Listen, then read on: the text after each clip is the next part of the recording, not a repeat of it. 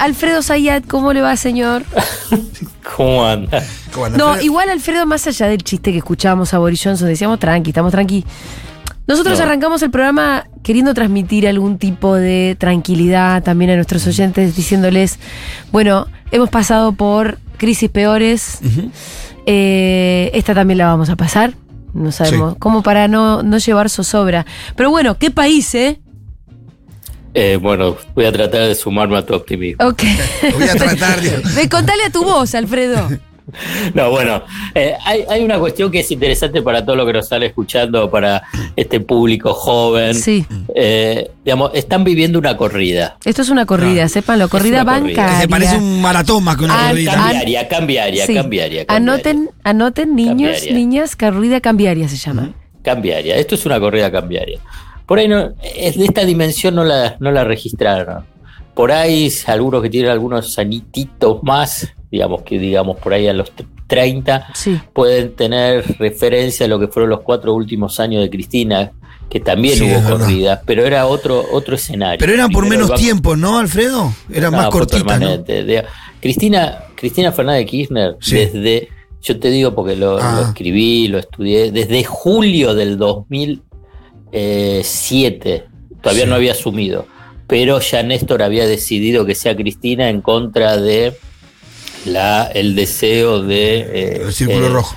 De Don Héctor. De Don Héctor. Sí. Me parece que ya el círculo rojo hay que ponerle ya nombre. Sí, sí, está bien. De- Bueno, de a Don eso Héctor. te quería, quería ir a eso, porque cuando hablamos de corrida bancaria, eh, hablamos como de un concepto y queda siempre en abstracto, ¿no? Y no está mal que, que con vos tratemos de hacer un repaso de en qué consiste el mecanismo y quiénes son Sí. los que están detrás de la corrida cambiaria y cómo un gobierno puede responder a eso. Exacto. Bueno, esto último ya es un poquito más difícil. Sobre todo cuando no tenés contexto. dólares, ¿no? Y porque no te la Claro, reserva. el problema no te la reserva. Entonces, Cristina sí tuvo dólares Claro. eh, y, y la pudo enfrentar y además empezando a administrar eh, las reservas. ¿no? Eh, en noviembre del 2011, después de ganar las elecciones, establece eh, el primer régimen de administración de las reservas, lo que popularmente fue denominado como el cepo. A mí no me gusta denominarlo así, pero bueno, todo el mundo lo conoce. Sí. Entonces, porque puso un control de cambio más estricto. Entonces, a partir de ahí es que pudo llegar al, a- a dic- al 9 de diciembre del 2015, sin ningún tipo de estallido. En el medio y hizo una pequeña devaluación que, eh, que fue en enero del 2014. Con Axel Kisilov como ministro de Economía. Exactamente. Entonces ahí la pudo pilotear, digamos. Hoy ese escenario sería el ideal para que para que tengamos una, Pero, una ¿y idea ¿Cuántos de miles de es- millones teníamos de reserva en ese momento? reservas disponibles casi 15 mil millones. ¿Y ahora? No lo querés decir. No, no lo digamos porque se van a avivar esto, ¿no? Sí, ya saben. No, el ya- problema, sí, sí, me sabe. parece Sí, que est- esta corrida por ahí tiene que ver con que ya se Ya sabe saben, que no hay, con lo cual dicen, bueno, vamos hasta el final. Por, por lo que queda, vamos por lo que les Sí. queda. Bueno, eh, por ahí es interesante lo que vos planteás, Julia, en el sentido de decir, bueno, pero ¿para qué hay uno? ¿Por qué hay una corrida cambiaria? Mm, Entonces, por entonces eh, me parece que hay que politizar, empezar a politizarlo para tratar de entenderlo. Digamos, a nivel, eh, si querés, técnico es, ¿por qué hay corrida cambiaria? Ahí, bueno, porque tenés pocas reservas, porque no tenés financiamiento en dólares ni en el exterior ni acá en el país, que solamente los dólares del Fondo Monetario Internacional te sirven para pagar la deuda en dólares que tiene la Argentina de- y que está pateada para adelante, pero tenés vencimientos de intereses y de capital, tanto con el fondo como con acreedores del exterior, y te sirven esos dólares. O sea que es lo único que tenés de financiamiento para pagar deuda. claro. O sea que no tenés otro tipo de financiamiento en dólares.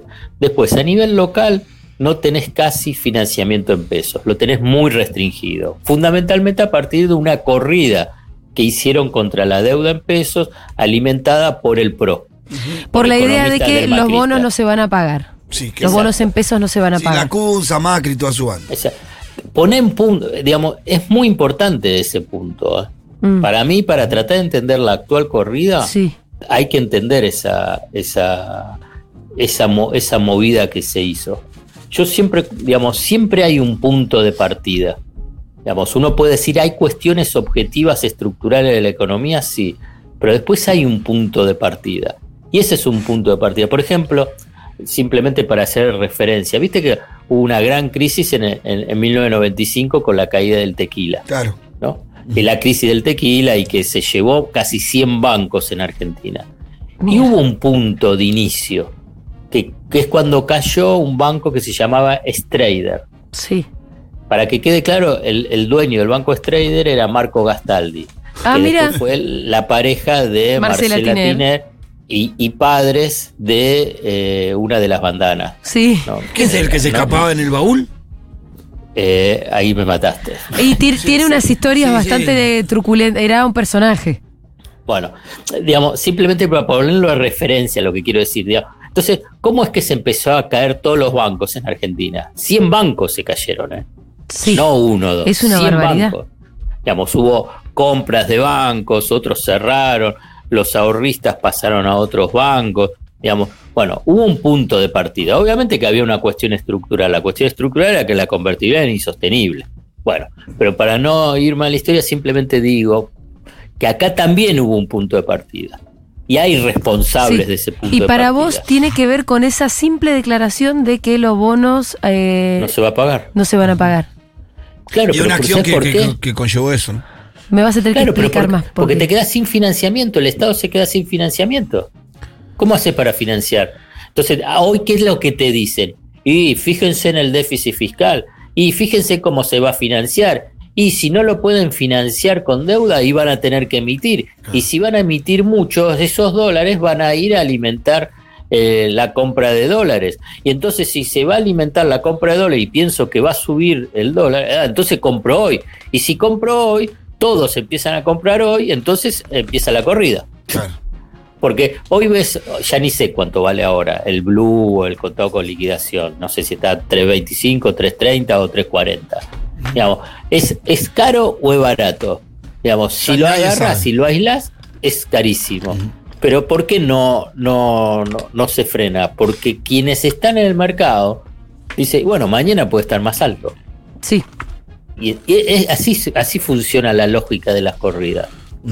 Pero además eh, eh, esforzarse para que también esté cada vez más alto, para que eventualmente haya una, no Claro. quede otra que una devaluación y eso le sirve solamente a quienes ganan en dólares. Sí, bueno, por ejemplo, el campo que está reteniendo 14 mil millones de dólares Exacto. en venta de grano también juega en este juego. O ¿no? sea, para, para que, que- que quede bien claro, ¿quiénes son los actores que fuerzan, que, que generan la corrida?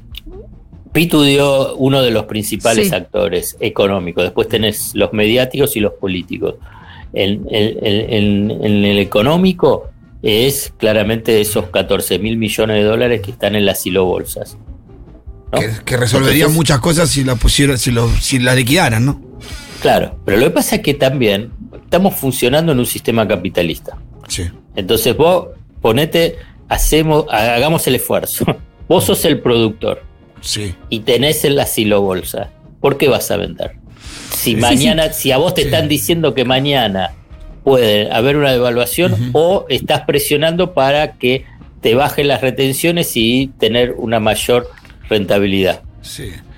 Sí, Bueno. no, no vende- lo único que los obligaría a vender, o que, que lo que se dice es que viene la otra campaña y van a necesitar liquidar para tener un, guita para invertir en la próxima campaña. Y liquidan de a poquitito. Claro, también, Es lo que sí. están haciendo. Sí, liquidan de a poquitito. Entonces lo que hace el productor es decir, bueno, yo estoy con un activo dolarizado. Em, el otro día Julián Domínguez eh, decía, bueno, no es para preocuparse ese acopio, porque, porque ahora ya van a tener que gastar, porque no- que viene siembra, cosecha, no sé, Sí. y van a tener que comprar los fertilizantes. Pero lo que- Julián Domínguez como diciendo, bueno, no importa. Em, pareciera que no es suficiente decir, Sí, no. no. No. importa, ya va a llegar la liquidación cuando la liquidación no llega y cuando en el medio, en un día, a vos te pueden llevar al dólar a cualquier lugar. Claro. Claro. Entonces, por ahí 15 días de espera es muchísimo. ¿Vos pensás No, que hay, muchísimo. hay herramientas como para eh, forzar a una liquidación? Eh, hay herramientas y todos tienen costos. Yo no, no, no, a mí no me gusta, digamos, dar la solución. Mm. Ahora bien, frente a corridas cambiarias, una medida que no es neutral y tiene un costo elevado, pero que a la vez tiene que ser parte de un acuerdo político, es subir fuerte la tasa de interés en pesos. Ajá. Entonces vos al complejo agroexportador le decís, liquidás los dólares, recibís pesos y los podés colocar en, el sistema financiero a una tasa de interés que le gane a la inflación y a la expectativa de un dólar más alto y que te sirva como ganancia financiera y a la vez decir, bueno, si necesitas comprar insumos, etc. ¿Y cuál es el Bueno, costo de Y esta que medida? encarece el crédito para todos los demás también, ¿no? encarece el crédito, te genera una situación de que eh, disminuye la actividad económica, Claro, enfría. te enfría la actividad económica. Y porque si tenés que ir a sacar plata, te, los intereses también te Pero suben. hago una Pero pregunta. entonces vos tenés que tomar la decisión de decir, ¿subo la tasa de interés o devaluás? Igual, Claro. yo pienso que es mejor inicialmente subir Subir la, la tasa, de interés, pero con otro agregado, a diferencia de otro momento. Es que vos necesitas fortaleza política. Bueno, en este caso, Cristina, Alberto y Massa, digamos, tiene que jugar, digamos, como si jugaran al rugby, un scrum, digamos, Sí. juntos, porque si no, no hay medida que valga. No, y la fortaleza política creo que también Alfredo se adquiere dando señales claras, me parece. Eh, acá hay una sensación, al menos a mí me parece, tenemos una sensación de que los poderosos hacen lo que quieren y que nadie hace nada para frenar. Sí, ahí esa es la Que sensación es una de, sensación de que estamos a de, los merced de estos tipos, días, ¿sí? ¿no? Que pueden hacer lo que quieren, que te pueden llevar el dólar para acá, para acá y que pareciera no podemos, que no pudiéramos hacer nada. Lo primero que podés hacer es juntarte políticamente. Sí, sí, Sí, sí. Después, lo que es cierto es que la economía argentina es frágil. sí. Y los poderosos, por eso son poderosos. Digamos, eso está claro. Entonces, primero tenés que tener fortaleza política. Por ejemplo, para- quiero hacer una referencia, pero simplemente para tenerla como, como para que pueda entenderse. Cristina. Digamos, en ese momento, durante, digamos, eh, 2014-2015, se peleaba con Dios y María Santísima, ¿se acuerdan? Sí, no? sí, con sí. todos, con todos, con todos. Sí, Digamos, y todos decíamos, bueno, frená, porque, viste. sí. Bueno, fue la forma de un, de un, de un gobierno que era frágil, porque hay que decirlo, estaba frágil, pero que le dio batalla, pero con fortaleza política y liderazgo político. Digamos, y, y vos decís, ¿y qué es lo que logró? Y bueno, logró que no, no le estallara todo. Y la verdad que es, es muy meritorio, y la economía no se derrumbó.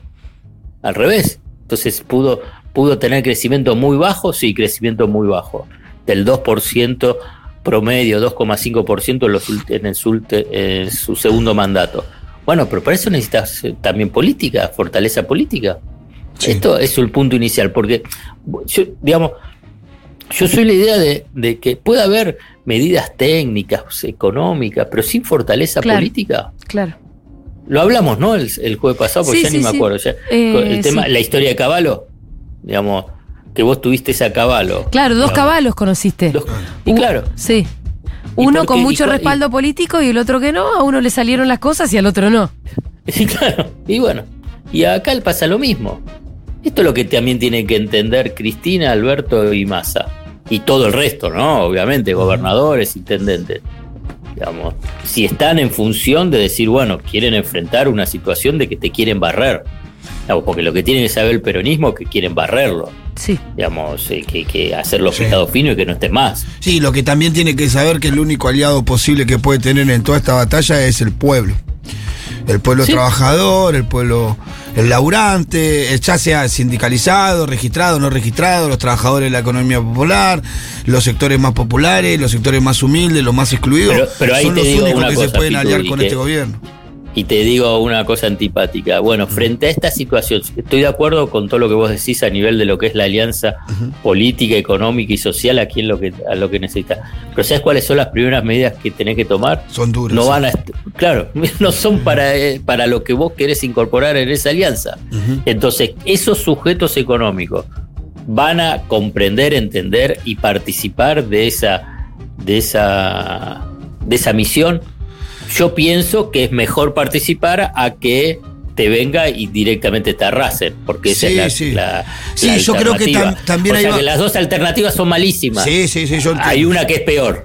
Pero, se, pero es más pasable si vos ves un gobierno que también presiona a los sectores más pudientes, a la economía concentrada, si avanza sobre ello también. Si es un gobierno timorato que Bueno, salió el en impuesto ese a la. sentido te el- quiero el- el decir impuesto esto. a- porque el otro día Alberto dijo algo y, y te dijo, ¿viste cuando dijo, no, yo no voy a mandar esta ley al Congreso porque no me la van a votar? Pero sin embargo, pudimos sacar por ley el aporte a las grandes fortunas, y eso salió por ley, lo votaron en el Congreso. Entonces, me parece que necesitamos eso, no un gobierno timorato, sino un gobierno que se anime a dar las peleas, aún, aún aunque las vaya a perder en, en, en- en- en el Congreso, porque va a, va a generar un capital político en los sectores populares que va a ser el único capital que va a tener para afrontar los tiempos que vienen. Estoy pensando, Alfredo, cómo apenas asume Batakis, sus primeras señales fueron eh, hacia los mercados y para tranquilizar a los mercados. Y no se Y todos, eh, No. nosotros decíamos, bueno, se entiende, entendemos que las primeras señales tienen que ser para los mercados, primero tranquilizar la cosa. Los, los mercados se recagaron en esas señales, lo cual Porque- ya la, ¿no? Como, ¿en qué lugar la deja ahora? Porque en el ajedrez siempre juega la- las negras. Claro. Y ahí jugaron. ¿Vos te acordás? Porque está bien lo que planteás y es interesante ver. Y hagamos el recorrido. ¿Qué es lo que le dijeron del primer momento? Y no tiene el apoyo de Cristina. Claro, Fue, fue durante dos semanas, fue así. sí. No tiene el apoyo de Cristina, el cristinismo no lo apoya. Fíjate lo que salió Grabois a hablar. En los movimientos sociales no, no están de acuerdo. Quieren impulsar el salario básico universal, las cuentas fiscales no dan, etcétera, etcétera. Y empezó. La, la derecha tiene un objetivo muy clara. La, es una tarea persistente de demolición del gobierno. Digamos, Esto es lo que tenés que saber cuando vos movés una ficha. Vos movi- movi- movieron la ficha, sale Guzmán, entra Batakis. Y Batakis dice, doy la- el mensaje a hacia los mercados. Y no es suficiente. Los mercados digo, ah, bueno, me quedo más tranquilo. Y- no, y no, es, no es así. destroy, destroy. Y claro, y es así. Porque es parte de su negocio. Y es, es- hay que entender la lógica desde el otro, Claro. como es el juego. Porque si no, te quedás simplemente en la consigna. Y después de la historia de Argentina, desde Alfonsín a la fecha, ni te hablo para más atrás, ¿eh? Alfonsín a la fecha y tenés que saberlo. Da la ¿Cómo es el sensación que el primero que no entiende el juego es el presidente. Mm. Eh, porque mm, siempre se lo vio Alberto. De hecho, hasta, hasta Cristina lo puso Alberto con la idea de que Alberto sí iba a poder gobernar porque no era una persona que fuera tan este, sí o que generara la urticaria que genera Cristina eh, en ciertos sectores, ¿no? De los que estamos, de los que venimos hablando. Pero tampoco para andar diciéndole Héctor a Mañeto. O sea, no es que con eso Mañeto se quedó tranquilo. Yo lo que pienso que todo eso, yo estoy de acuerdo. eh, quiero pensar que hay un punto de inflexión con la salida de Guzmán el ingreso de Batakis, las reuniones que hubo entre los dos y los tres, digamos, incluyendo a Massa, las conversaciones que siguen habiendo entre ellos. eh, entonces ahí hay un punto de inflexión. Ahí hay un punto positivo. Quiero, qui- claro, quiero pensar que hay un punto de inflexión a partir de ese hecho, de este acontecimiento político. Sí, pero si y a tomamos- partir de ahí de reconstrucción, de reconstrucción de la gestión y, fundamentalmente en línea con lo que decís, digamos, está claro que con Don Héctor no vas a ya negociar, ya está, si sabes que no te quiere y te quiere voltear eh, y que tiene a la Corte Suprema y que tiene a, que quieren proscribir a Cristina y que bueno se- se- se- se- te muestran las cartas esto es lo que a mí- no es que no te muestran las cartas Sí. Sí. no es que, que vos agarrás y che vamos a pensar a ver qué es lo que está conspirando la derecha No, y no no no te lo están no está diciendo. conspirando, lo están lo diciendo están con muchísima ahí. claridad. Te lo está diciendo. eh, salió Rodríguez Larreta, que teóricamente es la paloma, y dice: Yo con el gobierno no voy a hablar nada, no voy a negociar nada. Ya te lo está diciendo. Entonces, ¿qué es lo que tenés que saber? Bueno, lo que tenés que saber es, en línea con lo que dice el Pitu, los sectores populares amplios, busca todo. Sí, todo. Pequeñas, medianas empresas, todo, todo, todo. Busca todo, todo lo espinel. Bueno, señores, des en cuenta que están en una pelea, para no decir una guerra. Sí. Y, y del otro lado te quieren barrer. Bueno, tomen la decisión que quieran tomar, digamos, frente a... Pero si vos vas a hacer una movilización el 17 de agosto, bueno, entonces esa movilización del 17 de agosto tiene que ser todos. Claro. Y, y ese todos sabe lo que es, no es decir, che, el gobierno, qué mal que estás haciendo las cosas. En todo caso será para decir, bueno, acá estamos. No, y, para decir, bueno, a mí me, pasa un poco esto, que, que me parece que no se termina de identificar que la subida del dólar y la presión hacia la devaluación no la hace el gobierno. En todo caso, vos al gobierno lo podés señalar por inútil. Sí. Pero tenés que señalar a los poderes concentrados, ¿no? Como me refiero a Grabois puntualmente. Eh, anda y peleate con lo malo de verdad. Claro, claro, claro. Porque ¿quiénes son los fabricantes de pobreza? Por eso, la, verdad que vos podés decirle al gobierno, exigirle que sea un mejor gobierno, pero peleate con los poderes concentrados que son los que generan la pobreza. me, a ver, un poco en función de lo que venía diciendo Alfredo, esta fue una señal de, un, de, por lo menos reuniones entre los tres socios mayoritarios del Frente de Todos, pareciera ser una señal positiva.